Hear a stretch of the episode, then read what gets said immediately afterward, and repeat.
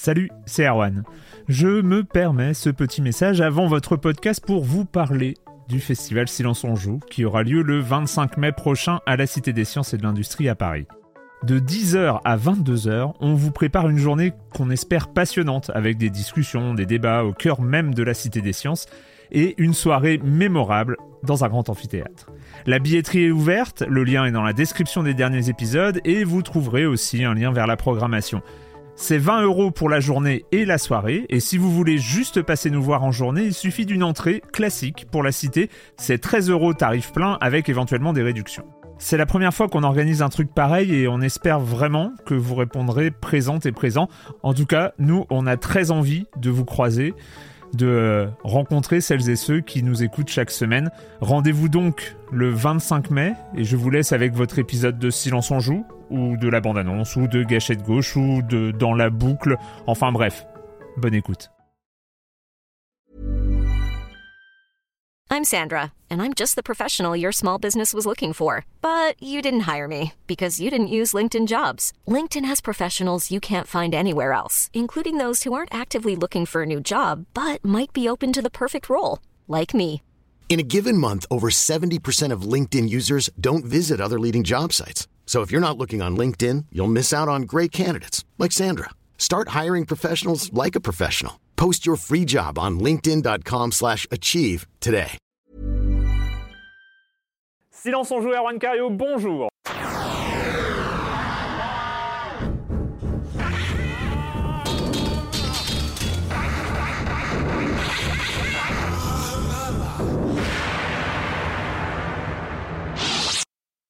Bonne année, bonne année. Voilà, comme ça c'est dit. hein. C'est la première de l'émission de l'année 2017, donc euh, je vous souhaite une excellente année à tous et à toutes. Et puis pour commencer cette année, une émission un peu spéciale parce que comme vous pouvez le constater, aucun des chroniqueurs habituels de Silence on joue n'est présent parce qu'ils ont une excuse. Notamment, il y a une présentation officielle de la Switch. Enfin bon, bref. Mais ce n'est pas pour ça qu'ils ne sont pas là. C'est parce que en ce début d'année 2017, il y a eu une actualité assez, euh, assez importante, enfin moi que j'ai trouvé super intéressante, c'est la création d'une nouvelle équipe d'e-sport, enfin d'une nouvelle, la recréation d'une ancienne équipe d'e-sport. C'est Arma Team qui renaît de ses cendres et donc j'ai le plaisir d'accueillir dans Silence on joue Les Willis, euh, enfin Rémi Chanson, alias Les Willis, président d'Arma Team. Bonjour Rémi. Bonjour Erwan. Et Jérémy Hamzalag, euh, alias Torque, euh, vice-président, c'est ça? Exactement, Ouais. C'est un peu une fierté, hein, c'est ça, la carte de visite, tout ça. Parce que bon, après, ça va faire jaser, hein, comme on dit. Donc, euh, on va parler d'e-sport aujourd'hui, de la situation de, l'e-sport qui, euh, il y a une sorte de, buzz monumental euh, qui a eu lieu notamment en 2016 où tout le monde s'est mis à parler d'e-sport. les chaînes de télévision se sont investies dans l'e-sport, les grands clubs sportifs, que ce soit les équipes NBA pour, ou bien le PSG en France, ont investi ce secteur. Enfin voilà, il y a quelque chose d'assez dingo qui est en train de se passer. Et on n'en parle pas beaucoup dans Silence on joue, bah, parce qu'on parle plutôt de jeux console, PC, tout ça classique. Mais voilà, c'est un sujet que je trouve euh, intéressant de revenir de temps en temps sur le sujet. Et je trouve que ah, la création d'Arma est une bonne occasion de faire un point là-dessus. Voilà, c'est un long monologue. Mais bon, hein.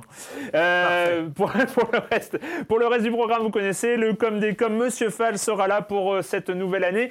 Et puis euh, on va commencer, on va commencer quand même parce que on enregistre le vendredi et ce matin à 5h du matin, il y avait quand même quelque chose, il y avait une vidéo en live de la part de Nintendo, c'était la présentation un peu on a on a découvert la console en octobre mais on a découvert ce que ça allait être plus précisément aujourd'hui, enfin ce vendredi, Euh, c'est évidemment la Switch avec euh, beaucoup d'infos qui sont sorties.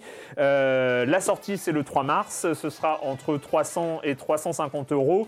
Dès le premier jour, il y aura, il y aura, et ça c'était peut-être la news la plus importante, il y aura The Legend of Zelda Breath of Wild qui va arriver avec la console. C'était un des gros handicaps de la Wii U qui venait un peu à poil quand même en termes de très grosses licences Nintendo.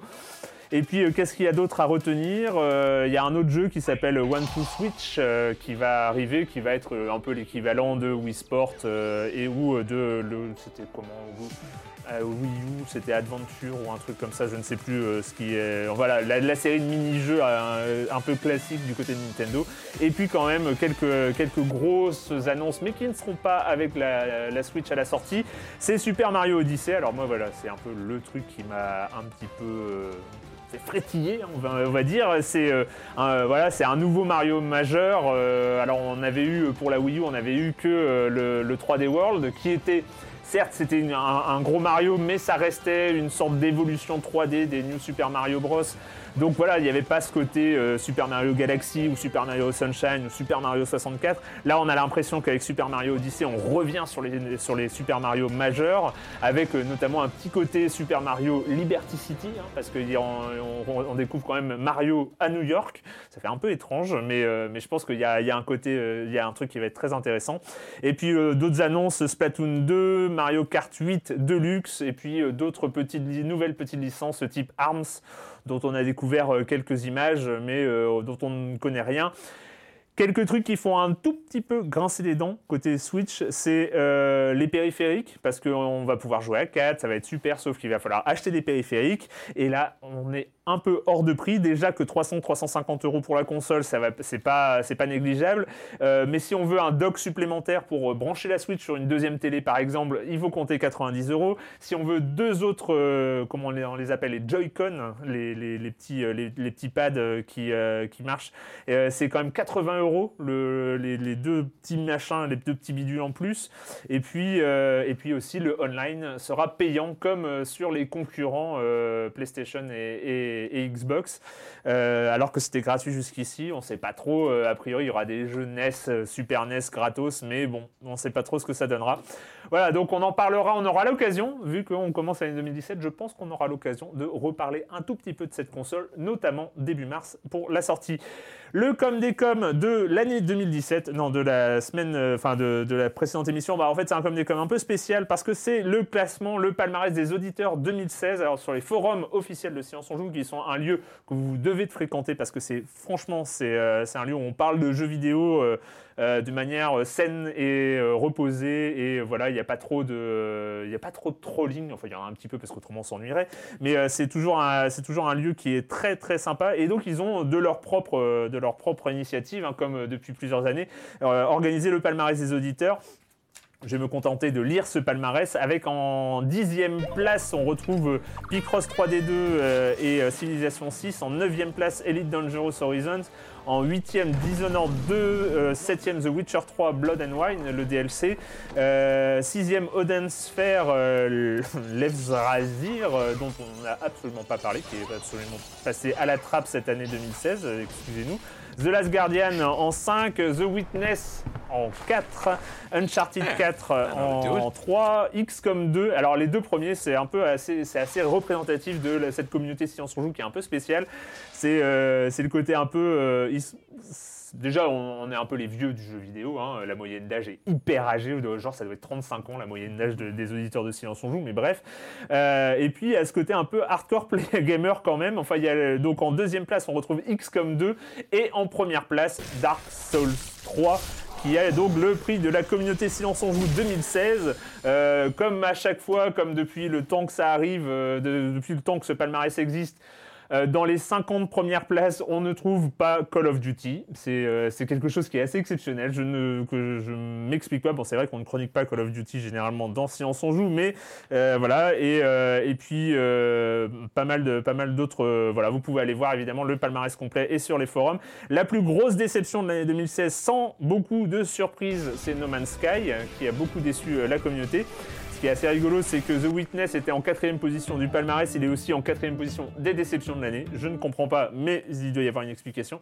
Et enfin, la meilleure surprise euh, de 2016, c'est le reboot de Ratchet Clank, qui a été assez excellent, il faut le dire. En, euh, aussi sont cités Fury, euh, excellent jeu indé français ou euh, Batman VR, qui c'est vrai était une euh, bonne surprise. Enfin, pour terminer cette euh, introduction, il y avait un autre top dans les, dans les, forums de Science on Joue qui était l'Open Top 50 des auditeurs de Science on Joue. Et en fait, c'était quoi la différence? C'était les jeux auxquels vous avez joué. C'est pas les jeux sortis en 2016. Alors, il y a des points communs, notamment la présence de The Witcher 3, Uncharted 4 et Dark Souls 3. Et en- mais on trouve aussi Mini Metro en cinquième place, donc ce jeu indé qui était aussi sorti sur Android où il fallait relier les stations de métro qui apparaissaient petit à petit. Euh, excellent Mini Metro, si vous ne connaissez pas, je vous conseille, c'est formidable. Voilà pour le com des com de euh, cette année 2016. Euh, et puis bah merci déjà. hein. donc euh, je sais pas, je sais pas comment. Je vous appelle les Willis et Torque ou euh, Rémi et Jérémy? Comme tu veux. Comme tu veux, choisis. Ah Tu ouais, mais je, me- je redoutais. Bon, on va dire Lewis et Torl parce que voilà, il faut que je vous l'avoue, je suis un auditeur, un téléspectateur depuis de longue date de, euh, de cette chaîne Hearthstone, donc de, qui, qui a, qui a grandi sous, chez Millennium. Alors on va pas trop euh, parler d'Hearthstone en tant que tel, en tant, en tant, que, en tant que jeu. J'ai vu qu'il n'était pas dans le palmarès. Hein. Il n'est pas dans l'open top. Il est pas dans l'open top, j'ai est pas compris. hein. il- Je... Voilà, je sais pas si je vais rester du coup. mais- En fait, il est dans le mien, hein, parce que bah, Ah, vu le bon. temps que j'y passe, euh, c'est d'ailleurs un gros problème. hein, c'est un, c'est un de mes gros problèmes, c'est une de mes addictions. Euh, Hearthstone encore. Euh, donc en fait, c'est quelque chose qui s'est euh, déroulé, ça a été très très vite. Euh, on a commencé à en entendre parler aux alentours du euh, 20 décembre. Le 23, pour être précis, euh, le 23, qu'est-ce qui s'est passé notamment? Eh ben, Sur la chaîne YouTube de Torque et Marmotte, on y reviendra, on va, on va, on va éviter de parler, dans- de, partir dans des, dans des choses que vous ne connaissez pas si vous ne suivez pas euh, l'actualité ni de Hearthstone ni de l'eSport, mais euh, sur cette chaîne YouTube, qui est une chaîne YouTube importante quand même, parce qu'on en est à quoi 170 000 On abonnés arrive bientôt à 200 000 petit bientôt, à petit. bientôt à 200 000 petit à petit. Euh, tu annonçais depuis, depuis chez toi une nouvelle, euh, voilà, qui prenait peut-être un peu tout, le- pas tant tout le monde de court parce qu'il y avait eu quand même des, indices, mais euh, voilà, on va écouter. Euh, vous le savez peut-être, il y a eu beaucoup de choses qui ont bougé chez Millennium ces derniers mois. Beaucoup de choses qui ont évolué, que ce soit en bien, en mal. On n'est pas ici pour juger ce qui s'est passé. Peu importe. On est là pour faire une annonce et cette annonce est assez lourde de conséquences car nous quittons Millennium. Et quand je dis nous, euh, je parle de Bess Marmotte, également de moi-même, mais également euh, je parle de toute la télé Hearthstone de Millennium ainsi que l'équipe, incluant évidemment Oliesh et Tars qui stream, euh, mais qui, qui faisaient pas partie de la team et de Millennium directement car il y a une autre équipe, mais qui stream régulièrement, voire même tous les jours sur la télé et qui arrête également de stream sur la Millennium TV Hearthstone. Alors, je suis très ému en faisant cette vidéo, évidemment. J'ai pas, je vous avoue que j'ai pas préparé vraiment et spécialement de, de texte pour ça. Et donc voilà, c'était euh, c'était le 23 Sans les décembre. trémolos dans la voix. Mais oui, mais oui, mais oui. euh, et donc on et avec euh, donc après l'annonce de on en découvrirait plus, euh, on en découvrirait plus le 1er janvier à 20h sur Twitch, chose que vous avez tenu les délais parce qu'à 20h vous étiez en, vous étiez en ligne. Pile à l'heure. hein. Voilà. Euh, alors, c'est quoi Armateam Armateam, donc, qui vient d'arriver, nouvelle équipe e-sport, qui renaît de ses cendres parce que c'est une vieille Oui. équipe, mais toi, tu étais dans l'équipe euh, originelle. hein, C'est ça. euh, En fait, c'est une équipe qui a été créée en 1997 Mm. autour de la licence StarCraft, mais qui très vite s'est mise sur Counter-Strike. Et moi, je l'ai rejoint en 2003 pour Warcraft 3 qui sortait. Et euh, on a participé à énormément de compétitions en France, à l'étranger. Et donc, vous étiez lié, pour rappel, à la salle de jeu en réseau. Armageddon. Armageddon, qui était la plus vieille salle de jeu ça. en réseau. euh, C'est une grande salle de jeu, il devait y avoir près 40 PC. Ouais, Donc c'était quand même pas mal. hein. On n'est pas dans les PC Bang en Corée à plus de 200. ouais. Mais sur Paris, c'était pas mal. Et surtout, qui avait un ADN très très gamer, puisque les joueurs euh, y venaient. À l'époque, c'était plus difficile d'avoir Internet chez soi. Et donc, les, gens euh, faisaient des LAN, on va dire, euh, quasiment tous les soirs. Alors, il y avait des jeux, les jeux du moment, puis il y avait les MMO, les EverQuest, etc. J'avais fait des LAN, euh, j'en avais fait une sur Warcraft 3, sachant que je suis absolument très très mauvais à Warcraft. Mais il y avait 3. tous les niveaux quand Et, même. hein. euh, mais non, mais c'était un. Je crois qu'à l'époque, c'était un 8 contre 8, ça existait ça Ou un 4 contre Alors 4 4 contre 4. 4 contre 8 4, contre oui, 8, c'était- il y avait 8 joueurs. Ouais. Donc en fait, le fait que j'étais nul, ça se voyait pas Ça se trop. compense. Voilà, ça se compensait avec, euh, avec mes collègues. Tu faisais des petits footman. euh, voilà, J'aidais. c'est ça. Fait des tours. Et donc voilà, il y avait quand même des performances. euh, Oui, ben, on a été champion du monde sur Warcraft 3 et on était sur trois jeux, donc Warcraft 3, euh, CS et Unreal, puisque Warcraft 3 avait remplacé StarCraft. Et donc on avait fini champion du monde sur Warcraft 3 et euh, champion de France sur CS et sur Unreal. Donc oui, non, il y avait un vrai niveau. Cette team s'est arrêtée en 2005. Euh, moi j'ai arrêté et puis la team s'est arrêtée un petit peu après.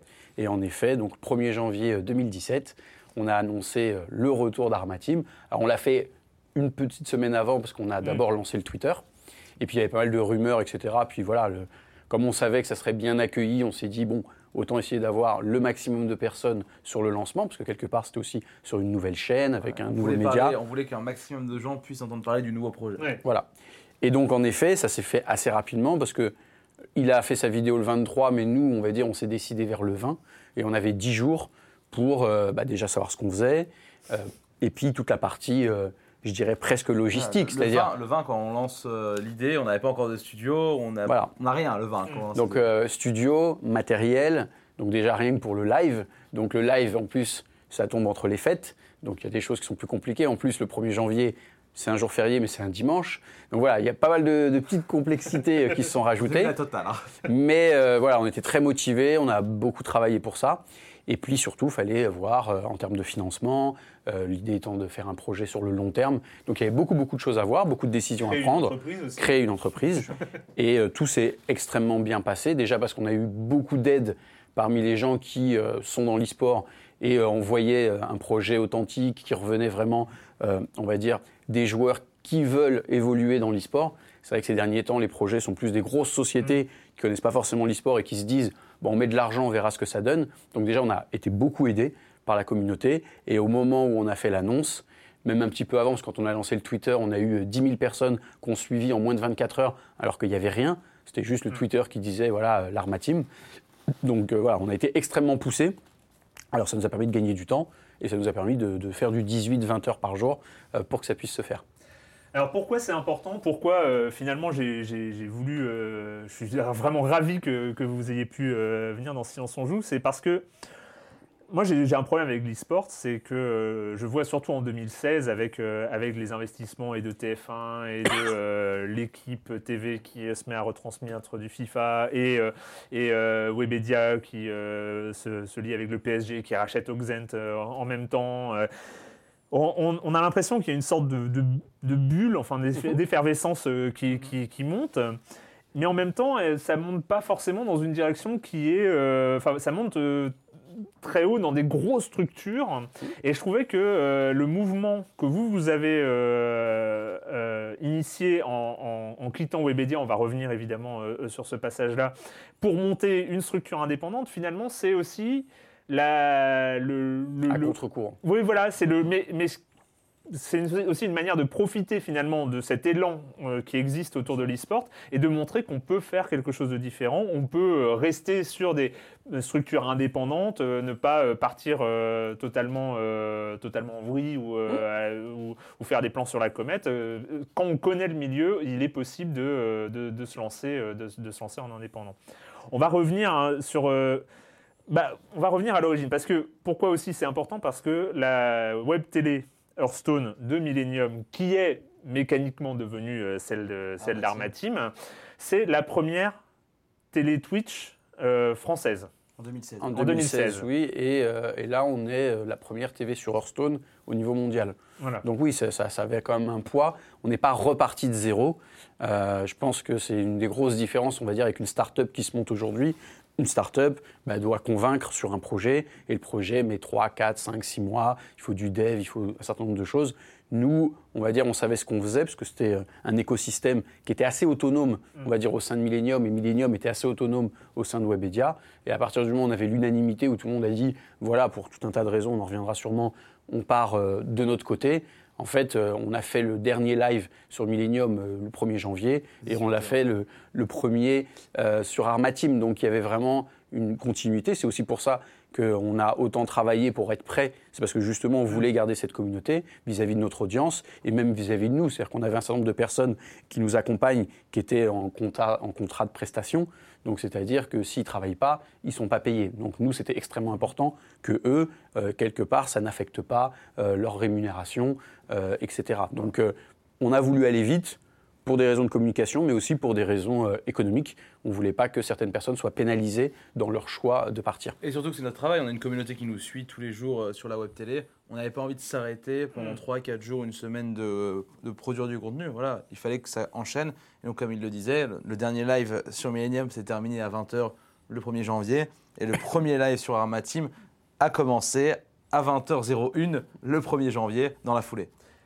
Euh, Talk, toi, tu es, euh, tu es euh, sur cette télé, euh, tu as contribué à, la- à faire grandir cette, cette télé Hearthstone parce que tu es pratiquement depuis le début de cette télé Hearthstone chez, chez, chez Millennium. Lancé, moi, j'ai commencé le 3 décembre 2013. C'était un peu dingo cette idée dès le départ de, de se lancer sur une télé 24 heures sur 24. Je sais pas si c'était 24 heures sur Alors, 24. non, en fait, départ, au, mais- début, au début, justement, la télé, euh, si je de bêtises, commençait à 18h jusqu'à minuit. Après, elle a commencé à midi. Et petit à petit, on a euh, augmenté les plages horaires. Voilà, après, on est passé, on est sur Dailymotion à la base. Après, on est passé sur Twitch pour produire, enfin, pour diffuser notre contenu.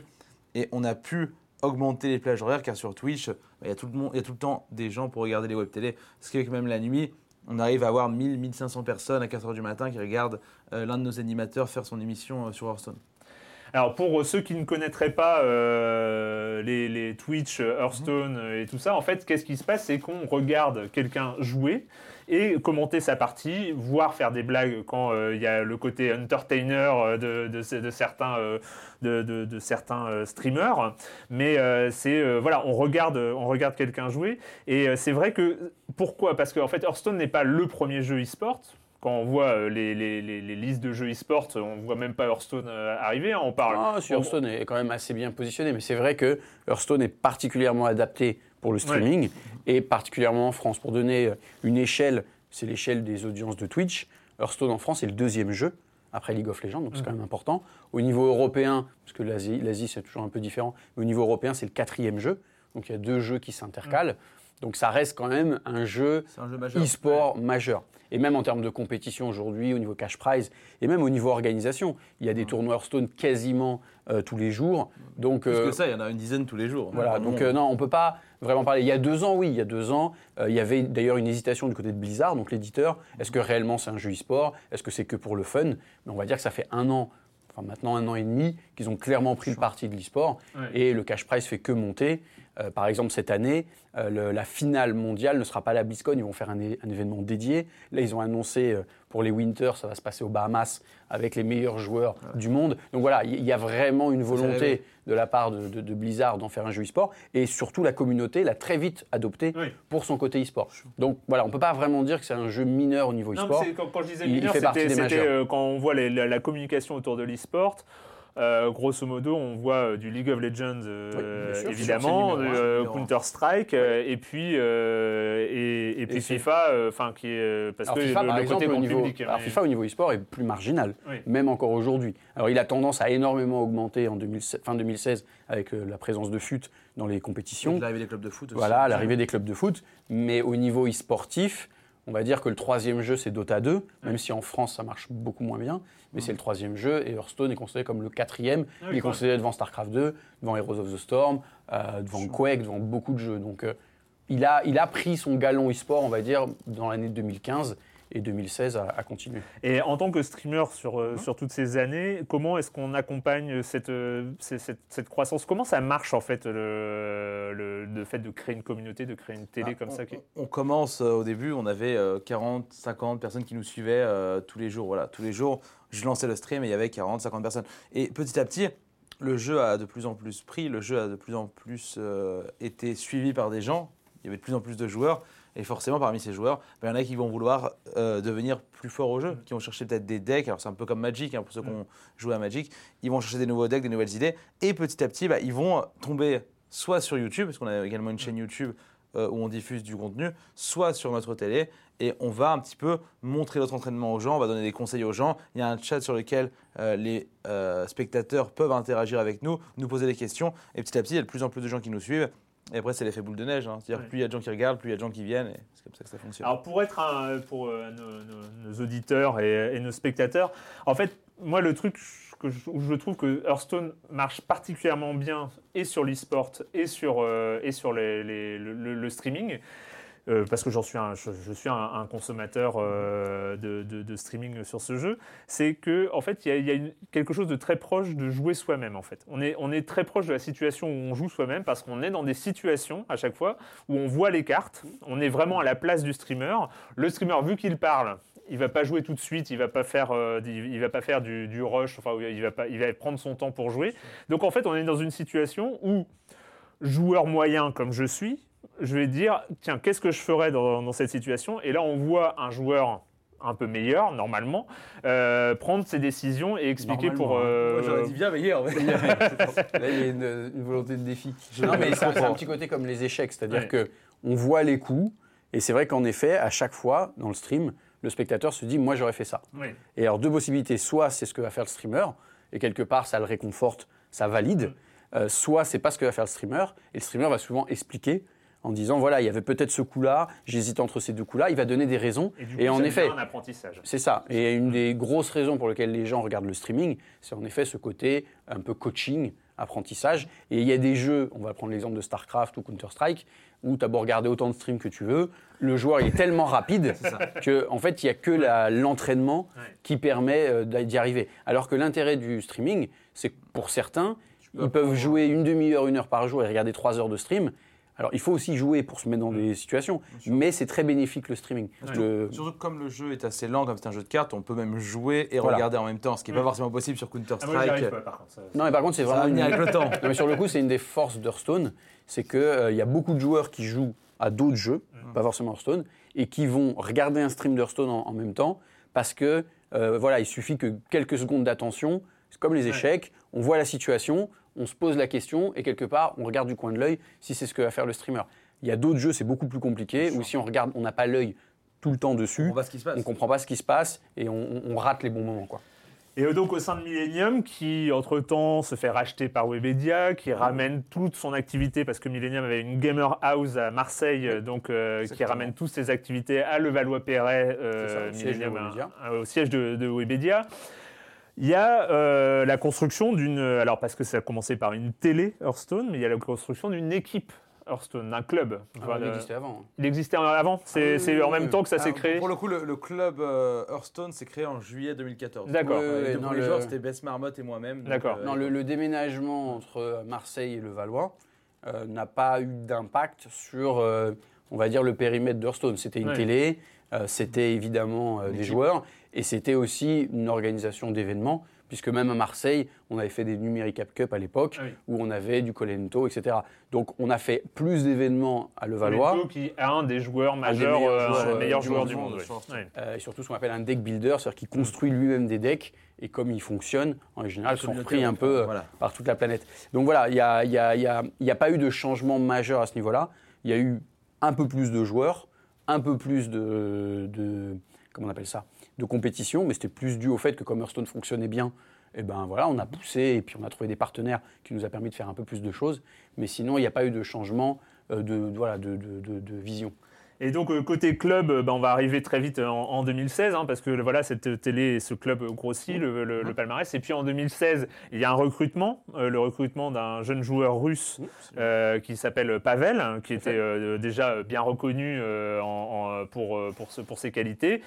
Pavel qualifié pour les championnats du monde à la BlizzCon, donc l'événement Majeur, majeur, majeur sur que de Blizzard en voilà, général. Blizzard, voilà, où on parle d'Overwatch, de World of Warcraft, Ah, de, Blizz- de, de Hearthstone, Starcraft, de c'est Starcraft. C'est la voilà. convention Blizzard. euh, C'est un événement complètement dingo. Voilà. Pour y être allé une fois, c'est un, truc Avec du complètement Metallica dé- en concert, voilà, c'est- etc. C'est c'est Enfin, complètement démesuré. Euh, et puis donc il y a le grand tournoi championnat du monde de Mhm. Hearthstone. Et Pavel gagne.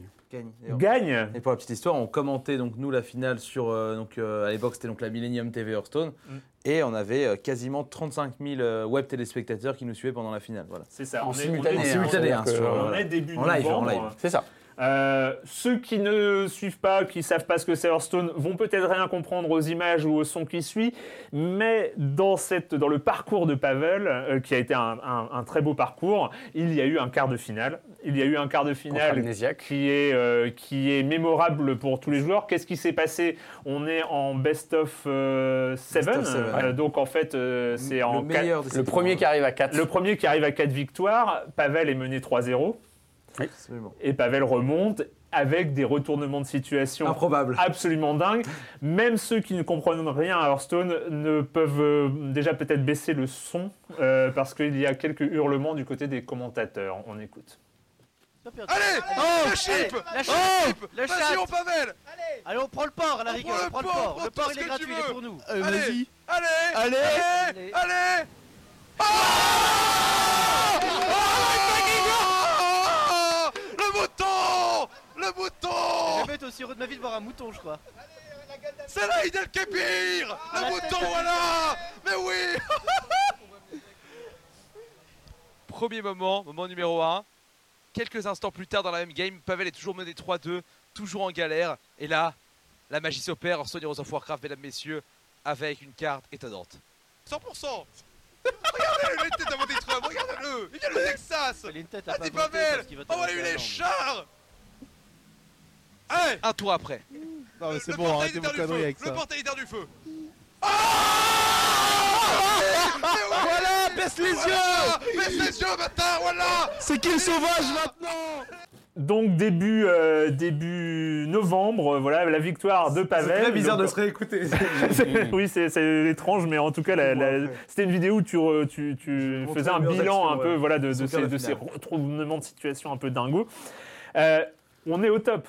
On est au top. On a une équipe, euh, on a un club Millennium qui a un joueur champion du monde. euh, C'est euh, la télé Hearthstone, c'est la première télé de Twitch en France. Enfin, c'est voilà, on voit pas qu'est-ce qui change, qu'est-ce qui, qu'est-ce qui va pas, qu'est-ce qui va pas. Et ben pourtant, il y a un truc, euh, il y a un truc qui est en train de s'opérer euh, chez Webedia Millennium euh, qui va un peu tout chambouler. Est-ce que tu peux nous, nous raconter un peu ce Alors juste pour la petite histoire, hein, il a gagné 250 000 dollars Ouais. en gagnant le championnat du monde. Donc c'est là où on se rend compte que ça a aussi un impact sur sa vie.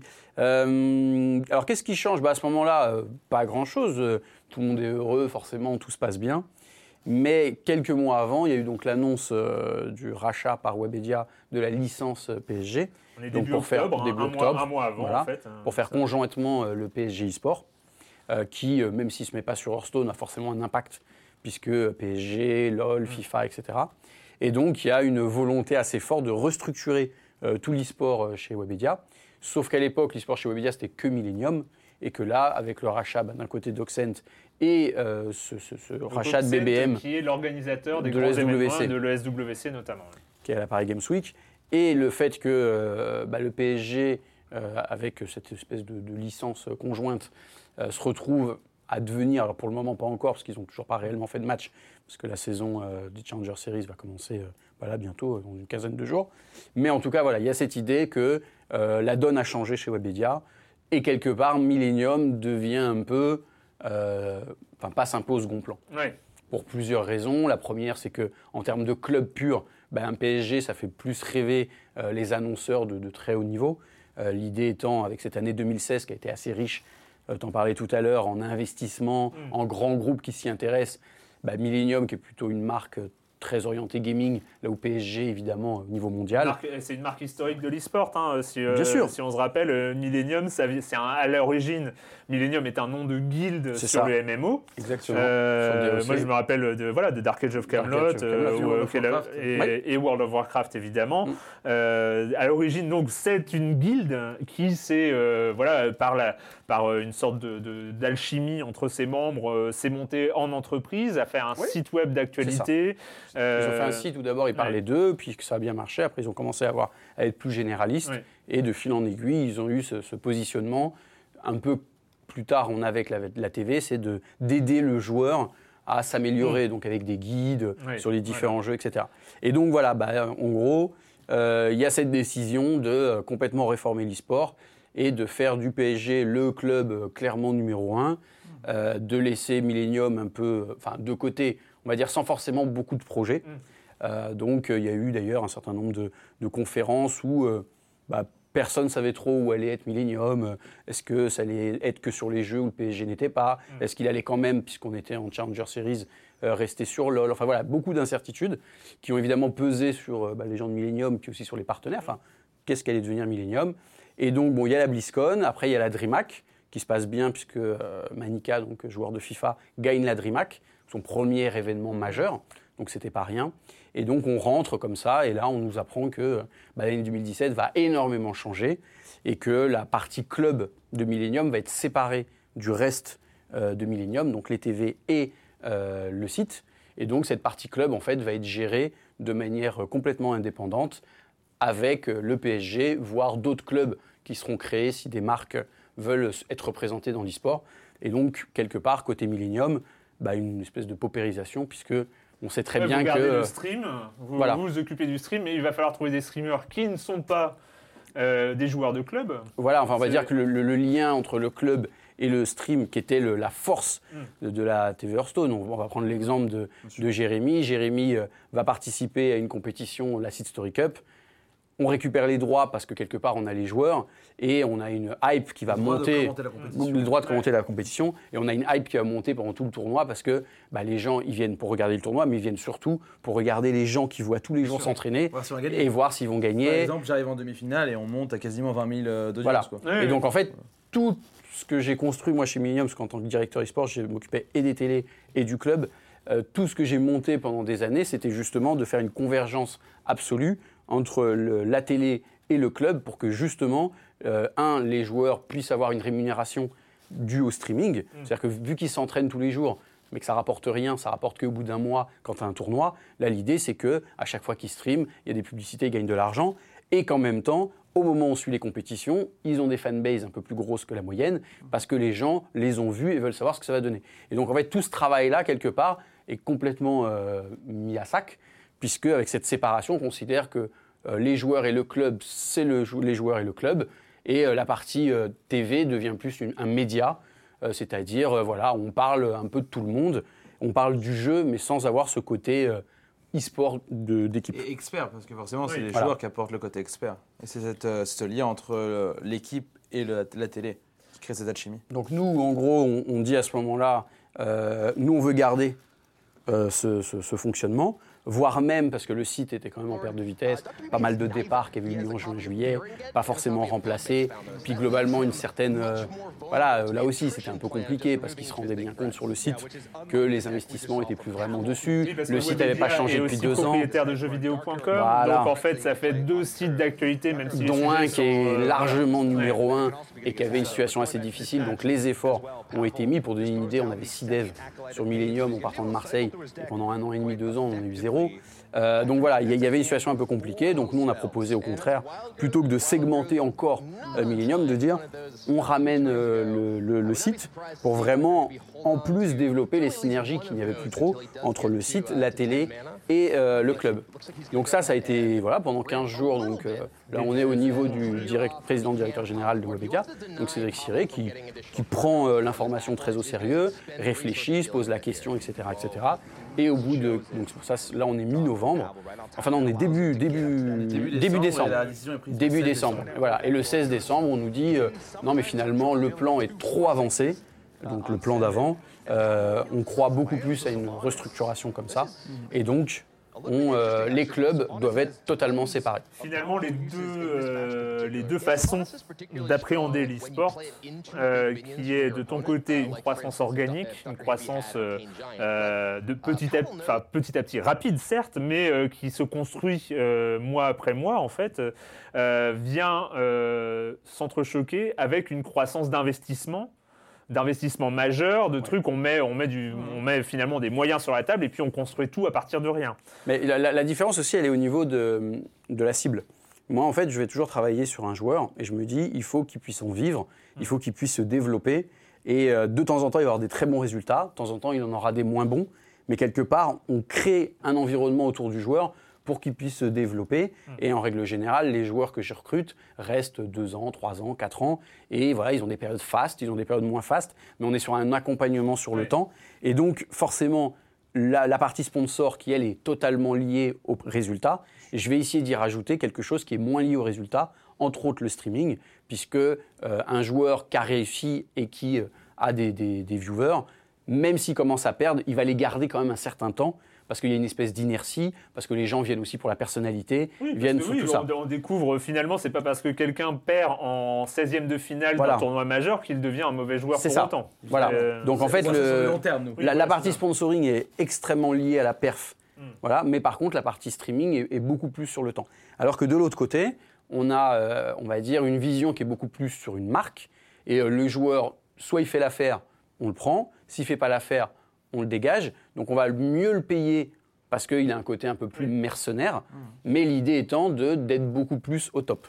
Et moi, dans ce, dans ce système-là, ce qui me gêne, c'est le côté humain. Alors, je vais peut-être parler de bisounours, mais c'est que ce joueur qui va peut-être être très bon pendant un mois ou deux, bah, quelque part, si on, on le remplace tout de suite parce qu'on a plus une visibilité de marque qu'une visibilité individuelle, bah, sur l'e-sport, enfin, je rappelle, hein, jusqu'à il y a 4-5 ans, le joueur professionnel n'existait pas. Donc, euh, ce qui fait aujourd'hui que euh, l'e-sport a autant d'avancées, c'est qu'on a des joueurs qui, un, sont professionnels, deux, arrivent à se projeter, des trucs tout bêtes, hein, arrivent à payer leur loyer à la fin du mois, etc. etc. Et c'est là où on se rend compte qu'en effet, il faut une certaine durée pour les joueurs. Et c'est pour ça que la TV, pour moi, était aussi importante, parce que la TV étant un peu le stade et le centre d'entraînement du joueur, il fallait qu'il reste au cœur de celle-ci. Le problème euh, de, du projet qui a été un petit peu choisi par Webedia avec le PSG, etc., c'est que ça n'a pas d'âme en fait. Ça ne raconte pas d'histoire. C'est-à-dire qu'on prend des mercenaires, des joueurs qui vont rester 6, 6 mois, 1 an maximum. Nous, c'est pas vraiment ce qu'on voulait faire. Voilà, nous, on est vraiment sur des projets long terme. Quand on prend un joueur, on essaie de l'accompagner au maximum. Moi, je suis resté 3 ans, euh, 3 ans et demi quasiment chez Millennium. Tous les joueurs qu'on a, en tout cas dans notre équipe sur Hearthstone, sont là depuis très longtemps également. Voilà, on raconte une histoire. Nous, faire du court terme, ça ne nous intéresse pas. Même si ça va peut-être être plus efficace en termes de résultats, nous, on essaie de construire sur la durée. Chose euh, d'ailleurs euh, qui a été euh, qui a été finalement assez moi de mon point de vue hein, de point de vue assez extérieur à l'affaire qui était presque surprenante dans, ce truc et peut-être conséquence directe de ce que vous expliquez. Le dernier recruté pratiquement de Millennium, devenu champion du monde, joueur russe Pavel, euh, bah, lui il a tout de suite décidé de vous suivre et euh, du coup Arma Team se crée avec un joueur champion du monde dans son équipe. Oui, c'est pour ça que c'est ce qui nous différencie, je, je rappelais, d'une start-up. C'est que voilà, on commence euh, avec une visibilité, puisque euh, la chaîne YouTube Torquay Marmode reste la chaîne YouTube Torquay Marmode. La TV Hearthstone aujourd'hui fait même plus d'audience qu'avant. Le petit côté indépendant. Parce qu'il y a le côté indépendant qui plaît aux gens, et puis même, euh, voilà, on a, on a une grille qui est solide, euh, ça nous a fait aussi un peu de com, donc quelque part les gens sont venus nous voir, sont souvent euh, restés euh, aussi. Et après, en termes de résultats, alors la période fin décembre, début janvier, bah, il n'y a pas trop de compétition en règle générale, mais là, du côté, bon, je peux le dire parce que euh, ça ne circulera pas trop vite, mais euh, voilà, Pavel est déjà invité dans des tournois, euh, même en Chine, etc., très prochainement. Euh, nous, on a aussi des tournois qu'on va organiser et auxquels on va participer. Donc le- le- la vraie saison e-sport sur Hearthstone va commencer à partir de dans, ouais, même fin, fin janvier, on va dire, avec quasiment des tournois toutes les, tous les week-ends.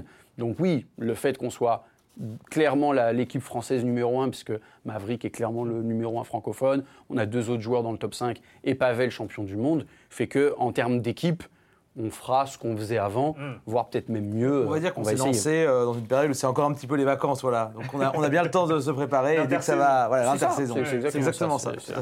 Euh, on va revenir évidemment, hein, on a encore euh, quelques, quelques petits points à aborder, mais c'est le moment d'accueillir Monsieur Fall, Monsieur Fall de TrickTrack.net et sa chronique jeux de société.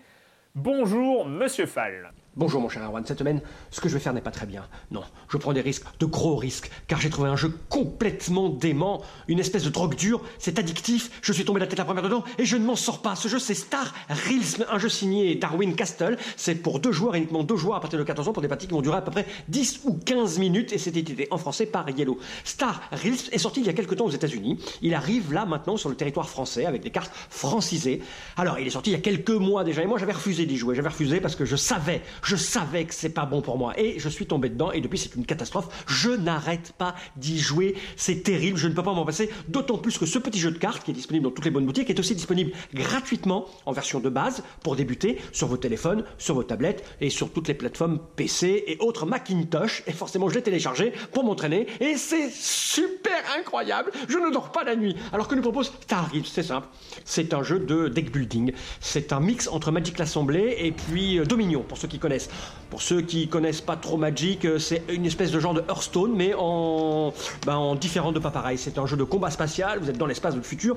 Vous allez démarrer avec euh, 10 cartes en main, votre adversaire a les mêmes. Il y a des cartes avec des valeurs d'achat et des cartes avec des points de dommage. À votre tour, vous allez piocher 5 cartes de votre deck, qui est au, départ- au départ tout petit, tout petit. Votre adversaire est exactement le même. Et il y a une ligne d'achat qui est commune aux deux joueurs. Et vous allez tantôt mettre des points de dommage sur vos adversaires, sur les vaisseaux qui contrôlent, et acheter des vaisseaux en essayant de, de faire en sorte qu'il y ait des combinaisons et qu'ils prennent pas les vaisseaux à rond. Enfin bref, il y a quatre couleurs, il y a des trucs agressifs, des trucs de défense, des combinaisons à n'en plus finir. Ça joue toujours à un poil de cul près. On perd, on gagne un rien, on a envie de recommencer. C'est complètement terrifiant. Sortez-moi de là, vous êtes mon seul espoir, mon cher Arwan. Sortez-moi de là. Ne jouez pas à Star non, ne jouez pas. C'est terrible pour le mental.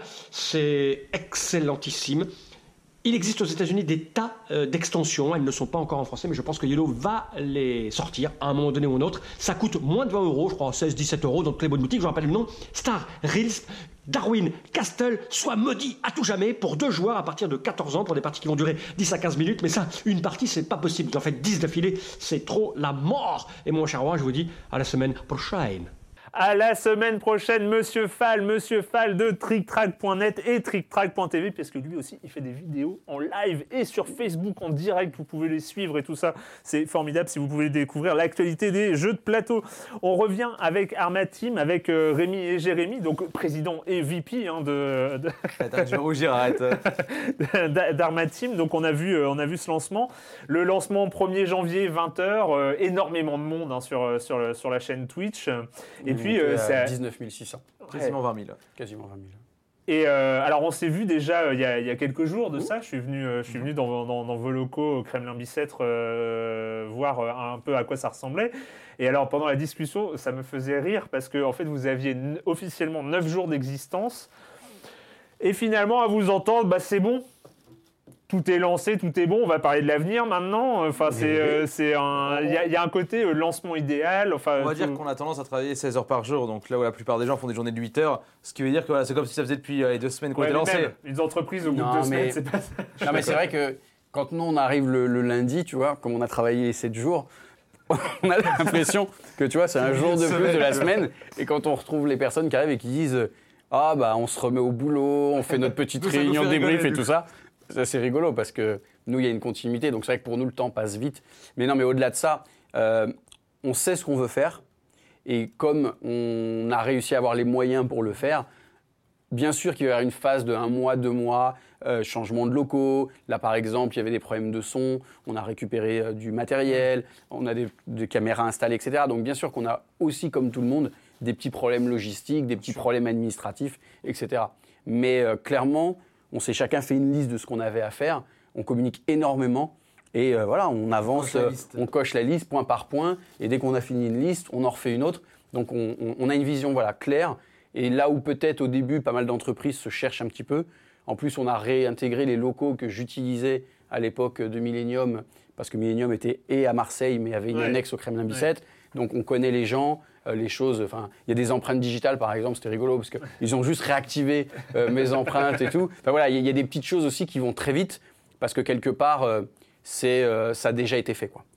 On va revenir quand même, parce que je suis passé au lancement, mais euh, j'ai pas parlé du côté joueur, c'est-à-dire qu'en en fait, euh, il y a toutes ces décisions côté Webedia, et il y a quand même la décision importante. Donc, euh, les Willis, euh, donc le, euh, celui qui a construit un peu le truc, le manager, euh, décide, décide de s'en aller, mais d'un coup, boum, tous les joueurs, donc on va citer euh, euh, donc euh, euh, ici présent, mais Bess Marmot, Maverick, Odemian, Pavel, Vince, et puis côté streamer, Oliège, enfin voilà, qui sont autant de gens que ceux qui suivent l'actualité Hearthstone de Millennium connaissaient, mais tout le monde décide de partir. Comment ça se passe du point de vue d'un joueur bah, en termes de popularité, enfin avec la chaîne YouTube, tu es quand même... Alors, déjà, pour ma part, j'ai assisté à toutes les réunions un petit peu qui concernaient la, la restructuration de l'e-sport chez Webedia. Euh, j'avais le même point de vue que Rémi de ce côté-là. Et donc, moi, j'avais prévenu depuis très longtemps que si Rémi partait, donc là, on parle vraiment euh, de la très haute direction de Webedia, donc monsieur euh, Cédric Siré, on partirait aussi. Donc, moi, je partirais également. Et, et je l'ai bien expliqué qu'on était vraiment une grande famille, on était une équipe. On est une équipe, donc on se suit un petit peu, peu importe ce qui se passe. Et voilà, on m'a écouté, on a pris note, euh, on a pris acte, je dirais même, de, de- comment dire, de cette décision. Et au final, notre ligne n'a pas été choisie, c'est quelque chose que je peux comprendre, c'est un choix stratégique. voilà. Et nous, on a fait ce qu'on a dit, donc on est tous partis. de un, euh, voilà, c'est beau parce qu'il y a un vrai esprit de solidarité et, et je suis un peu, c'est un peu bisounours, mais voilà, d'amitié, on est tous amis. Et surtout, euh, on pouvait leur proposer, avec ce projet Arma Team, une situation meilleure que celle qu'ils avaient à l'époque chez Point très Millennium important, oui. parce qu'ils étaient prestataires euh, lorsque nous étions chez Millennium Webedia.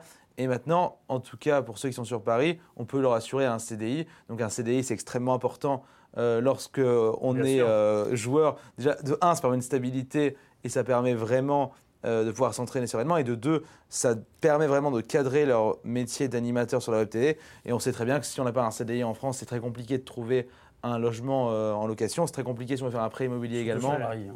Sur Paris, on passe pas en C'est un, c'est un, un des, un des sujets sensibles du, euh, du statut de pro gamer, euh, notamment. ouais, Et euh, donc pour en revenir, on aurait eu des regrets si on n'avait pas pu s'exprimer. Hmm. Parce qu'on se serait dit, il y a une incompréhension. Globalement, nous, euh, on ne croit pas euh, au fait d'un peu désincarner. Même si l'e-sport euh, est en croissance, même si on y croit tous à mort, on sait que ça va peut-être prendre des années avant Ouais. d'arriver à ce- cette espèce d'industrialisation. Et que pour nous, là, c'est vraiment mettre la charrue avant les bœufs. Euh, L'e-sport, c'est beaucoup de passion encore aujourd'hui. Et c'est surtout cet esprit club qu'on retrouve dans le sport. Et ça s'industrialise pas. Mais on a vraiment été écoutés. Euh, en tout cas, vraiment au niveau de la haute direction, ils ont pris le temps.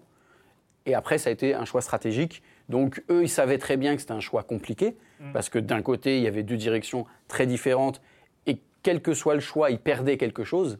Donc, euh, voilà, je pense qu'ils ont, ils ont vraiment bien réfléchi. Et nous, on a eu le sentiment d'avoir été écoutés, mais de ne pas avoir été suivis. Ouais. Donc, comme dit euh, Jérémy, on a dit ce qu'on a fait, parce que dès le départ, on avait dit, voilà, euh, c'est pas une question d'ultimatum ou autre, c'est que on se retrouve pas là-dedans. Donc nous, c'est ce qu'on veut faire, on y croit. Et si on doit le faire ailleurs, on le fera ailleurs. C'est pas ce qu'on veut, mais si on peut pas le faire ici, c'est ce qu'on fera. il y a eu la même chose de l'autre côté, j'imagine. Voilà. Et donc, euh, et donc voilà, c'est pour ça que les, les choses se sont bien passées, parce que c'est plus un désaccord sur euh, la manière de fonctionner, pas à court terme.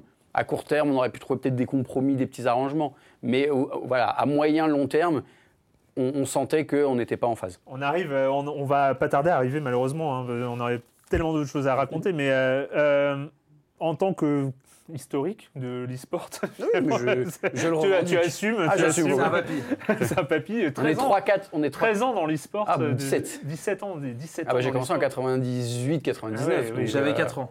Ouais. Donc euh, non, non, je, C'est je- je le revendique et pour moi c'est un honneur parce que je, je dis souvent aux gens que j'ai créé mon travail. Ouais. Euh, L'e-sport, euh, c'était pas du tout professionnel, ni pour les joueurs, ni pour tout le monde. Et euh, step by step, on a eu- commencé à évoluer. Donc, du coup, euh, il y a une sorte de bulle explosion euh, en 2016, hein, ça, en termes d'investissement, bah, Ouais. qui est directement lié et d'un côté, à Riot, donc à League of Legends et, et à, et à ces événements un peu démesurés qui, euh, qu'il crée euh, partout dans le monde. Euh, de l'autre côté, au, au streaming, euh, notamment pour euh, Twitch, peut-être bientôt YouTube, s'ils arrivent à, à- à marcher en termes de live assez, assez bien. Euh, tout ça fait que le e-sport a monté. Et puis on a vu en 2016 des investissements, voilà, PSG, tout ça. Comment est-ce que, euh, toi, de ton, de ton point de vue, tu, tu analyses, tu, tu vois les, les- les choses évoluer?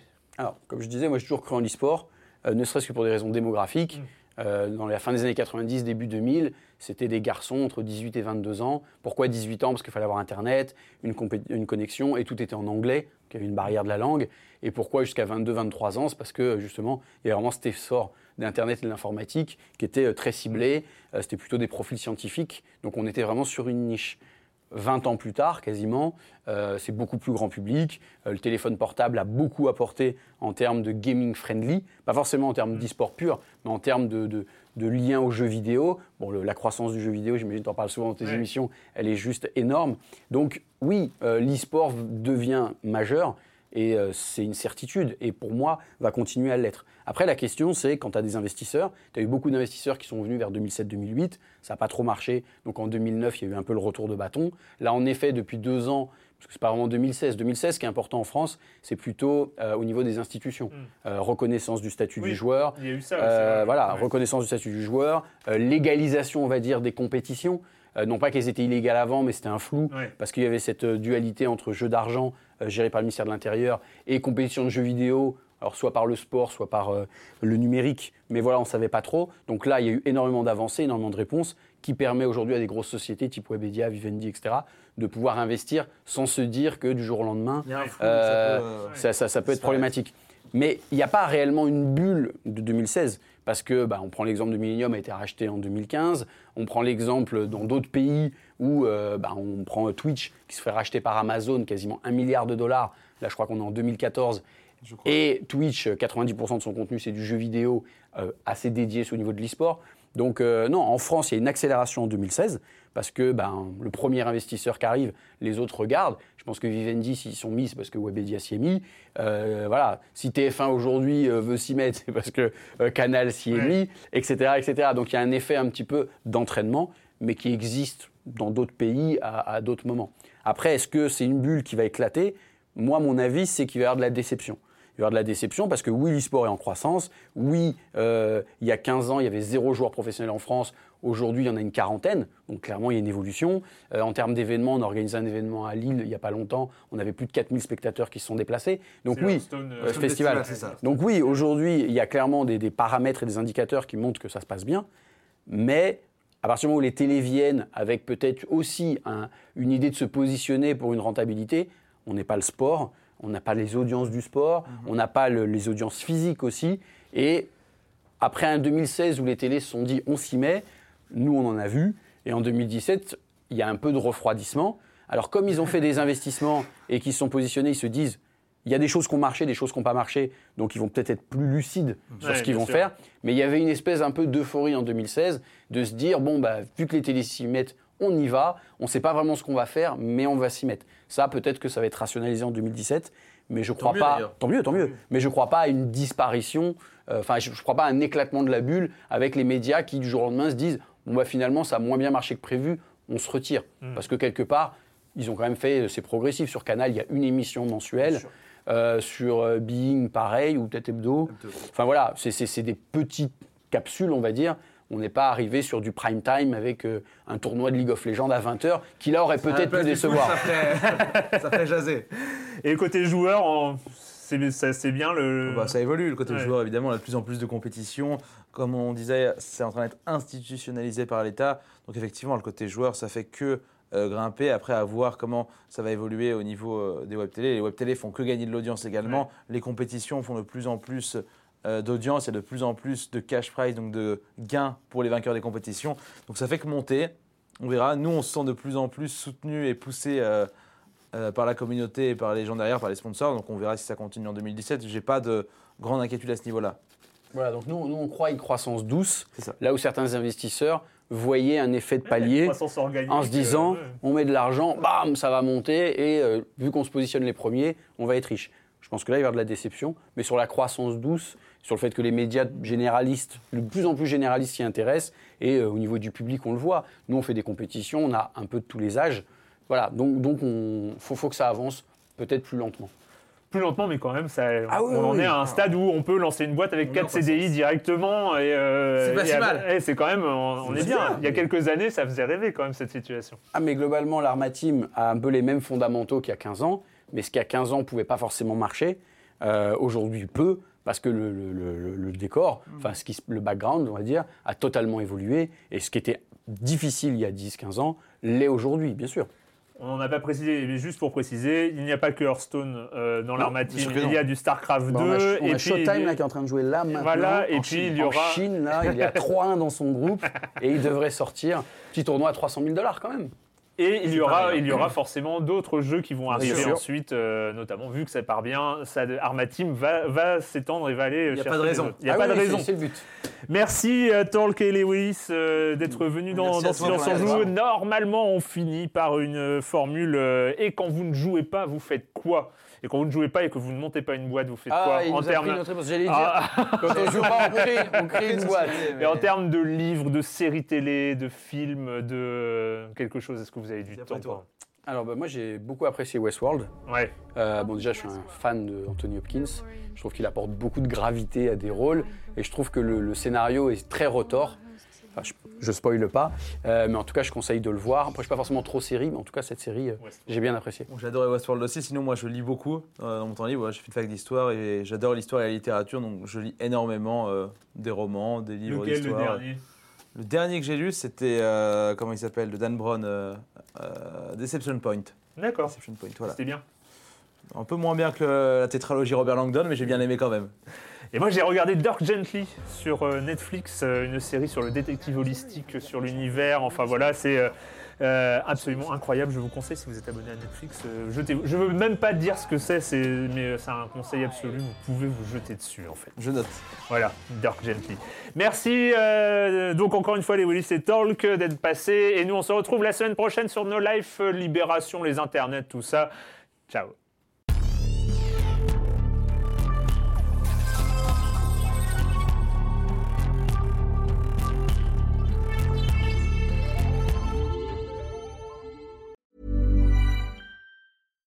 When you make decisions for your company, you look for the no brainers. And if you have a lot of mailing to do, stamps.com is the ultimate no brainer. It streamlines your processes to make your business more efficient, which makes you less busy. Mail checks, invoices, legal documents, and everything you need to keep your business running with stamps.com. Seamlessly connect with every major marketplace and shopping cart. Schedule package pickups and see your cheapest and fastest shipping options from different carriers with rates up to 89% off USPS and UPS rates. And with the stamps.com mobile app, you can take care of mailing and shipping wherever you are. Make the same no-brainer decision as over 1 million other businesses with stamps.com. Sign up with code program for a 4-week trial plus free postage and a free digital scale. No long-term commitments or contracts. That's stamps.com. Code program.